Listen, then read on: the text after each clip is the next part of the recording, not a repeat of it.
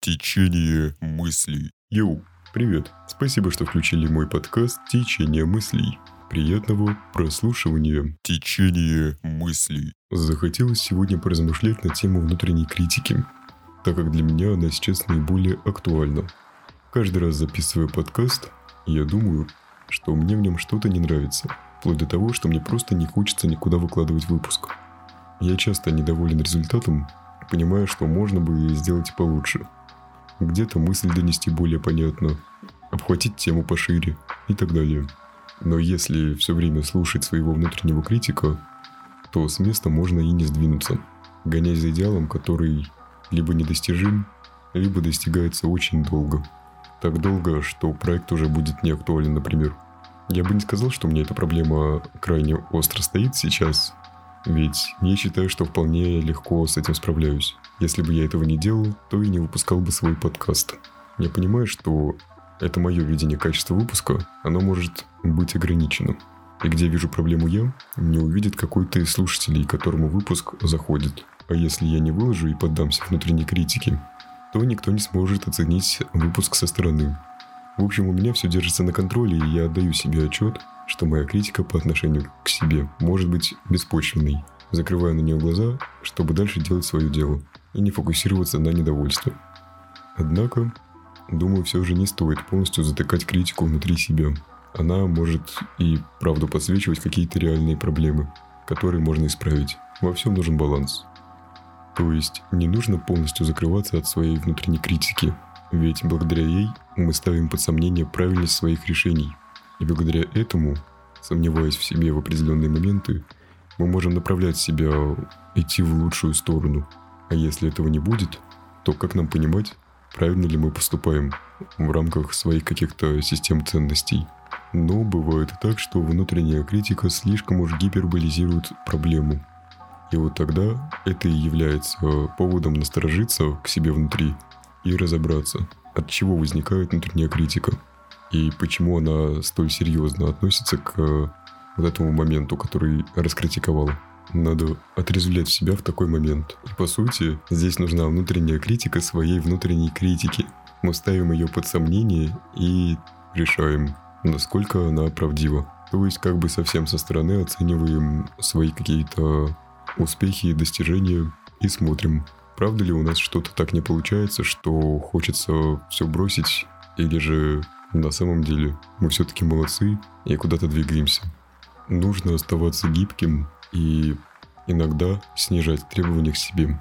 Понятно, что чем выше планка, чем, чем сложнее цель, тем будут и выше требования для выполнения этой цели. Но оставаясь гибким, можем регулировать эти требования под свое внутреннее состояние.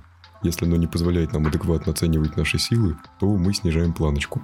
Тогда мы относимся ко всему проще. Когда будем снова готовы услышать свою критику, возможно, к тому времени она настоится и будет более адекватна, тогда мы снова повышаем планку и смотрим на свою реакцию на критику и на саму критику. Потому что в противном случае мы можем попасть под влияние нашей критики, и это нас обездвижит.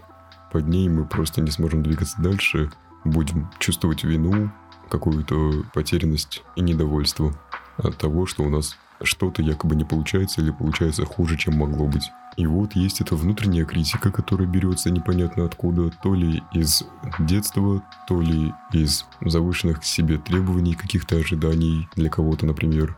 Тут сложно сказать, возможно, всего вместе и сразу. Но раз есть внутренняя критика, то где тогда внутренняя поддержка? Это опора, которая будет говорить тебе в противовес критике. Йоу, Здесь ты молодец. Вот это ты постарался. Давай, ты здесь вот лучше всех прям показываешь себя. Молодец. Молодчага, так держать. Где вот это вот? Думаю, это тоже надо в себе взращивать. Такое здоровое и бережное отношение к самому себе. А вообще, если пойти дальше, то можно создать какой-то симбиоз. И из внутренней критики, и из внутренней поддержки. Это такой наставник, который будет направлять сам себе отвечая на вопросы, где ты молодец, а где можно что-то исправить. То есть, по сути, такая работа над трансформацией внутренней критики во внутреннего наставника, чтобы и одновременно улучшать себя где-то, подсвечивая реально какие-то плохие моменты, и в то же время поддерживать себя, отмечая свои достижения и положительные стороны. Течение мыслей. И, конечно же, какие-то размышления на тему внутренней критики – это здорово, но думаю, стоит еще поразмышлять над тем, какие конкретно шаги можно предпринять, чтобы бороться с внутренней критикой, когда она переходит черту адекватности и трезвости взгляда. Первое, о чем бы здесь хотелось сказать, это нужно познакомиться со своими эмоциями, понять, почему и какие эмоции мы сейчас испытываем. Возможно, вы даже не отдаете себе отчета о том, что вы себя внутренне критикуете. Просто ходите напряженными, какими-то поникшими, даже не понимая, что дело в том, то вы себя критикуете, завышаете требования, и от этого растет ваше недовольство. То есть нужно разобраться в себе и своих эмоциях. Далее, после того, как мы осознали свои эмоции от внутренней критики, думаю, стоит взять их под свой контроль и не реагировать слишком остро на внутреннюю критику. Понятно, что не стоит просто убирать эмоции. Нет, тут дело не в этом. А просто понимать, что это всего лишь внутренняя критика, которая не отражает действительности, поэтому можно как бы и не расстраиваться. То есть брать вот так вот под контроль свои эмоции. Понимая то, что внутренний критик не всегда соответствует действительности, можно ставить его под сомнение. Понимать, что критика идет через искажение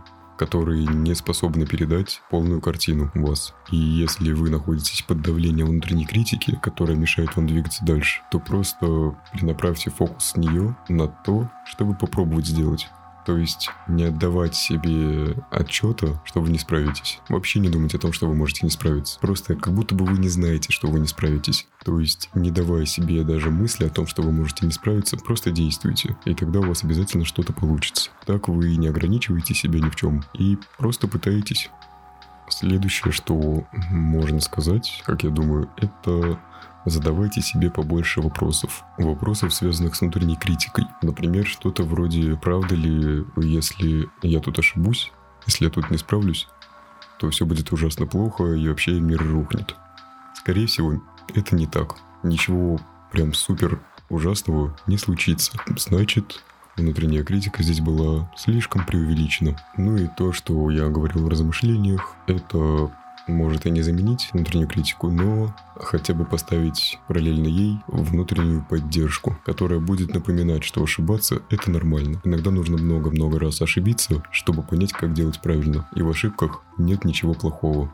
Нормально испытывать какую-то тревогу, страх и переживания по поводу того, что что-то может не получиться. Но эти переживания не помогут узнать, получилось или не получилось. Порой надо просто сделать и уже смотреть, наблюдать за последствиями, чем догадываться, додумывать, что вот, я сейчас делаю что-то, и мне ничего не выйдет. Но ведь ты даже не попробовал и не посмотрел на конечный результат. А стоило. И чем больше вы будете вот так вот закрывать глаза на внутреннюю критику и просто действовать, понимая, что ошибки это нормально, тем сильнее вы сможете обуздать эту внутреннюю критику, и с каждым разом она будет тревожить вас все меньше и меньше. Течение мыслей. А на этом на сегодня все. Спасибо, что дослушали мой подкаст до конца. Надеюсь, он был вам полезен и интересен. Если вам понравился выпуск, не забывайте поделиться им с друзьями. До следующего течения.